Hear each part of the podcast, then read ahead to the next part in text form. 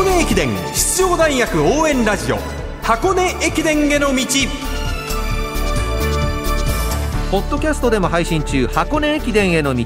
学生三大駅伝のクライマックス箱根駅伝に向けて奮闘するチームを応援紹介しています。文化放送斉藤和美です。そしてこんばんは。ナビゲーターの柏原隆二です。よろしくお願いします。よろしくお願いします。箱根駅伝予選会いよいよあさってですね。うーんこの時期になると気が重いんですよね。そういう喋り方してますね。本当に気が重い。みんな走らせてあげたいもん本戦って思います。柏原さんは予選会って。走ったことはない。ないですよね。ただ見に行ったことはコロナ禍前あの取材で行かせていただいたんですけどあの場が一番辛いです。本当に辛い運命の予選会上位10チームに与えられる本戦出場の切符を今年は43チームで争うんですもんね。今夜その中の1校55年ぶりとなる箱根駅伝への復帰を目指す立教大学を特集します。4年前の2018年箱根路から半世紀も遠ざかっていた立教大学は中央大学 OB で実業団ランナーとして活躍中の上野雄一郎さんを駅伝監督として招きました。本腰を入れて箱根路復帰を目指しているんですよね。そこから立教は一歩ずつ着実に力をつけてきて去年の予選会は16位でした。10位で最後の切符を手にした国士舘大学との差は7分26秒という差でしたね。予選会は上位10名の合計タイムで争われます。去年の国士舘と立教の差を埋めるためには1人当たり45秒を縮めてようやくという計算になりますよね、まあ、縮めるには相当な数字大変ではあります。ですが1年間かければ可能です。不可能じゃない。それを常に頭の中に置いて練習するからなおさらということなんですか？なおさらです。はい。その差を埋める手応えは立教大学を指導する上野監督としては感じているようですよ立教大学陸上競技部男子駅伝監督上野雄一郎さんの声です。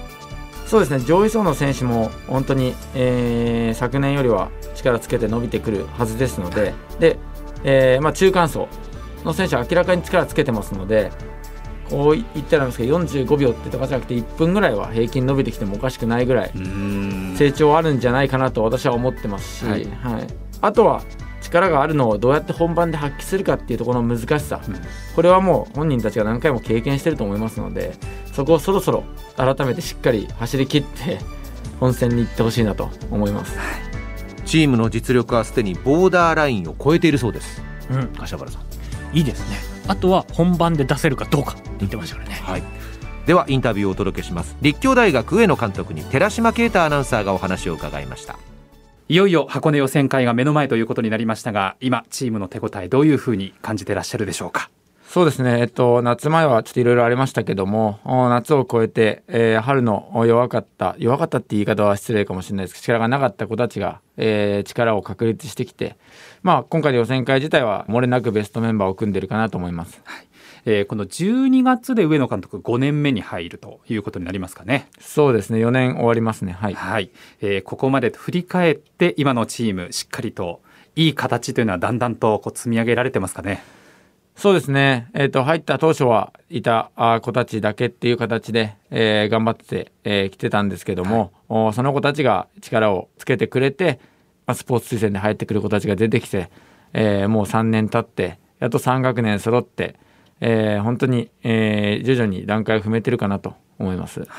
えー去年の箱根予選会が16位という結果になりました、まあ、上の10チームしか出ることできませんがそこからまだまだ上を目指してという中でどういったところをこの1年間は積み上げてきましたか？そうですね、もう昨年、えーまあ、前半はいい位置に、まあ、10キロまではシードシード権というかあの出場校以内に入れたというプラスを捉えつつ、えー来年はもうお終わった時点から本戦に行こう、はい。選手たちが決めて、私も腹をくくって、それでもっと厳しいことをやっていくよと。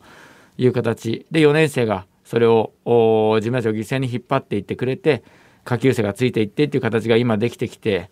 えー本戦にだいぶ近づく形にはなれたんじゃないかなと思います。具体的にその厳しさっていうのはどういったところでしょそうですね、やはり、えー私が出す、あの私がこう監督が物事を出してしまうと、本当に強制になってしまって、あまりいい部分は生まないかなと思う中で、はい。えー私が必要だと思うこと我慢してやってくれたりとかあと自主的に学生たちがいろんなアクションを起こしてう私が見てないとこでもお4年生を中心とお箱根に行くために、えーいろんな形で自分たちを厳しくやってきたと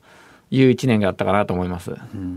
夏合宿も長野新潟北海道と行かれましたけれどもどういうことを強化してやってこられましたか？そうですね、うちのおチームは飛び抜けた選手はあまだいないわけですけども、やはり昨年、えー5番目から12番目っていうところのお選手が大きくブレーキしてしまって、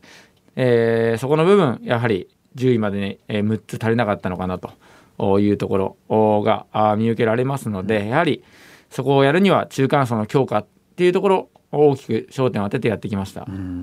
そんな中でエントリーメンバーはすでに発表されていますが今回のこのメンバーっていうのはしっかりと望めるというメンバーになりましたか？そうですね。昨年よりは確実に厚みもつきましたし一人一人が箱根本戦へっていう意識を強く持ってます。で選ばれなかった選手まあ2 3 0名ちょっといますけども、はい。その子たちも、えー自分たちが意識を低いままだとお箱根行けないとその子たちも意識高く今やられているのでチームとしてはすごくいい状態であると思います。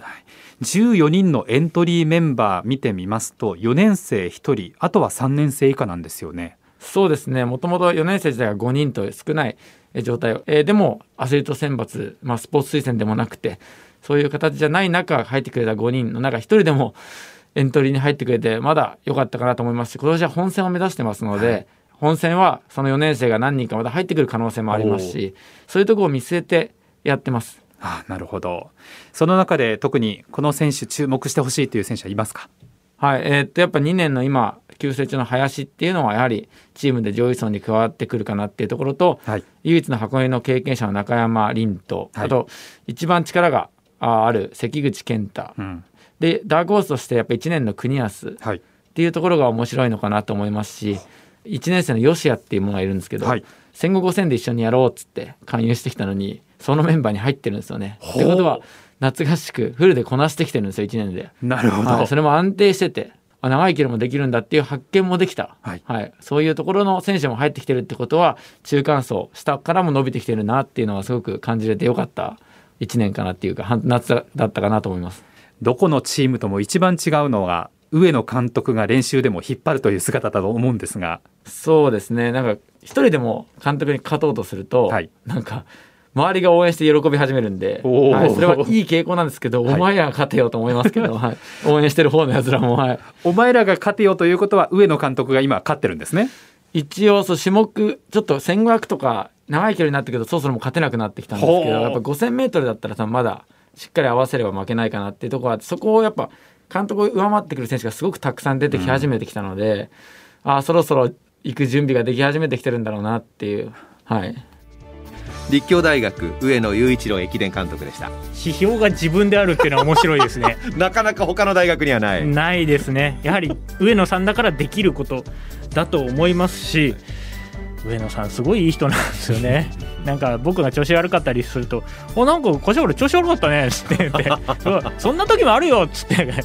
いい背中の仕方だな。なんでそういった明るさって上野さんしかできないことだと思うのでやはりそういったところでこう選手がその上野さんの期待にどうやって応えられるかっていうのが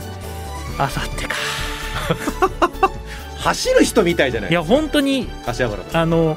すごいもやっとするんですあ10チーム決まったなって思うはめってなるんですよね。予選会を走ったことのない人とは思えないような、はい。その思い入れっぷりですね。明日も予選会出場チームの特集をします。箱根駅伝への道ナビゲーター柏原隆二さんでした。ありがとうございました。ありがとうございました。明日は古豪大東文化大学真名子清新監督が登場します